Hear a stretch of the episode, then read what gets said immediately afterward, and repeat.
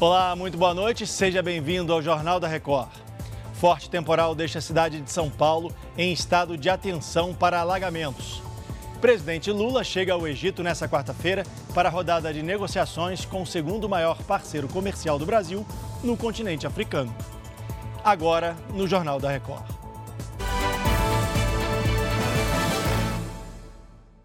Oferecimento Bradesco. Caia na folia, mas não caia na cilada. O fim do carnaval está sendo debaixo de muita chuva em São Paulo.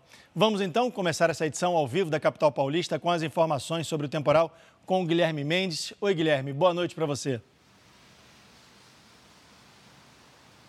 Olá, Leandro. Já são mais de três horas de chuva forte em toda a cidade. Por isso, a capital está em estado de atenção de alagamento.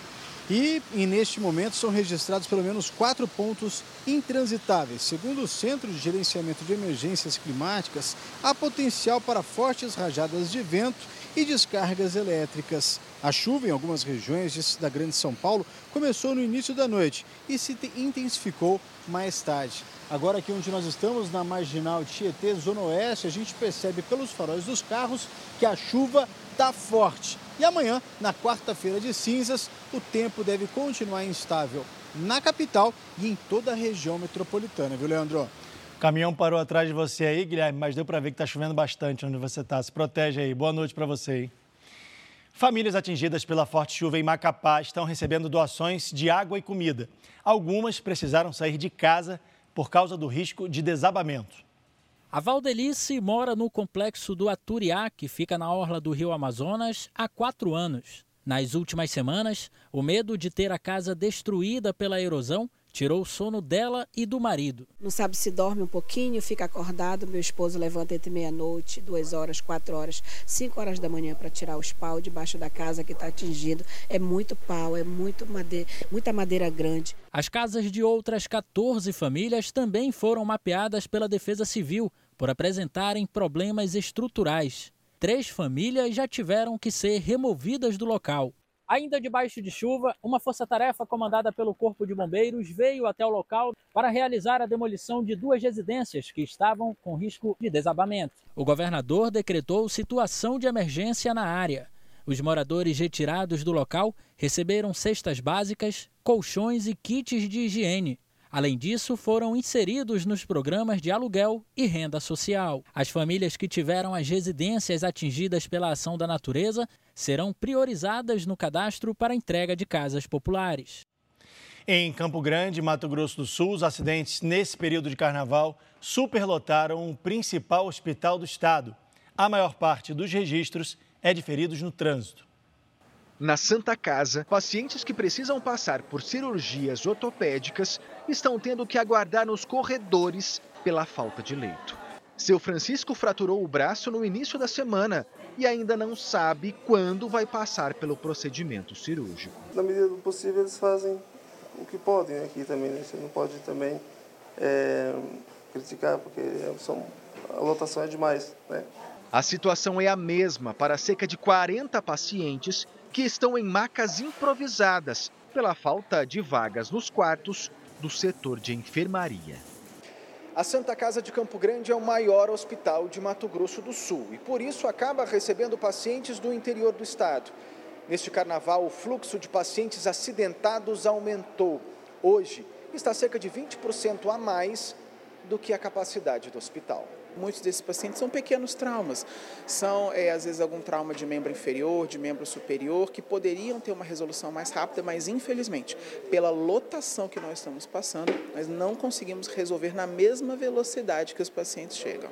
A Prefeitura de Campo Grande, responsável pelos atendimentos do Sistema Único de Saúde, informou que acompanha a situação para tentar resolver o problema preciso tomar, redobrar o cuidado para que a gente não acabe nesta situação né, de se aguardar um atendimento e não ter como ter esse atendimento.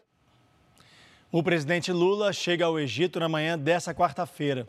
Yuri Ascar, boa noite para você. Qual é o primeiro compromisso do presidente no continente africano, hein, Yuri?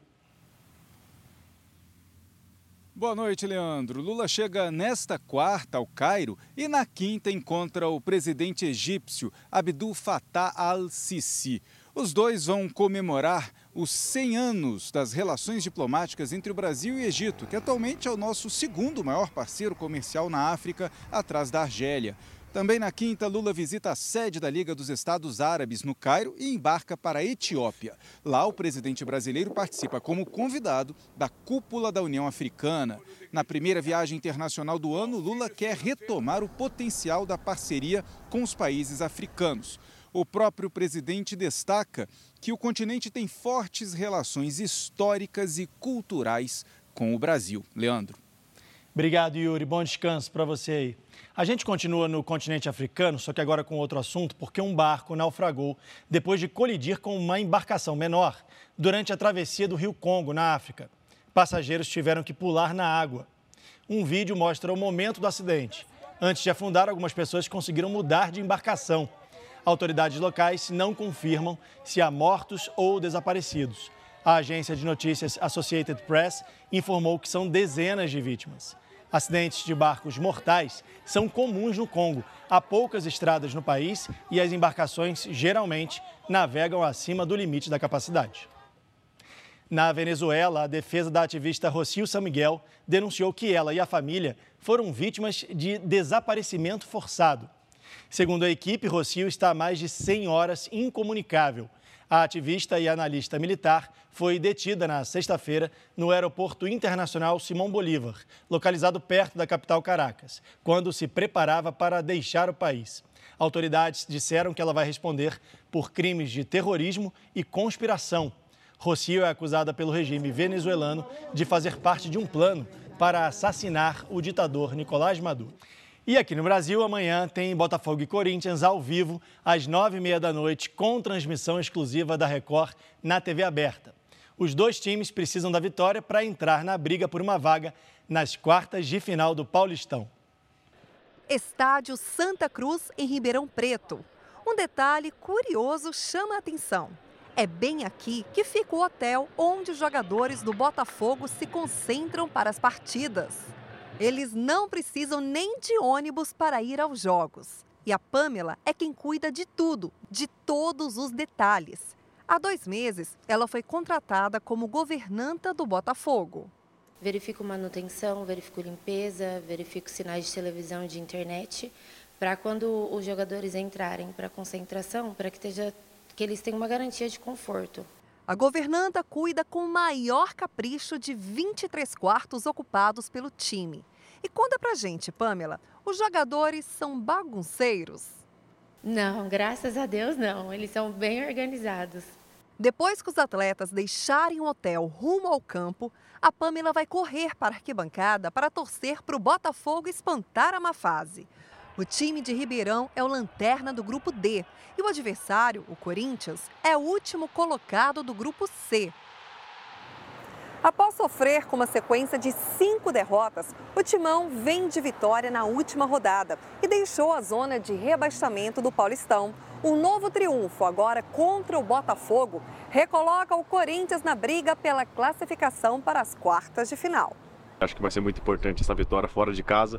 Já tivemos uma grande vitória dentro de casa, que foi uma virada de chave muito importante para a nossa equipe. O jogo de amanhã será marcado por homenagens a um dos maiores ídolos da história do Botafogo e do Corinthians, Sócrates. Queria completar no próximo dia 19 70 anos. O Sócrates é um cara que foi muito importante no clube, nos dois, né? É um, é um grande ídolo aqui. Então vai ser uma partida muito importante, uma partida histórica também. Merece todas as homenagens, né? O Jornal da Record fica por aqui. Ouça essa e as outras edições dos boletins JR 24 horas, agora também nas plataformas de áudio. Você fica agora com Fala que eu te escuto. Boa noite e a gente se vê. Tchau.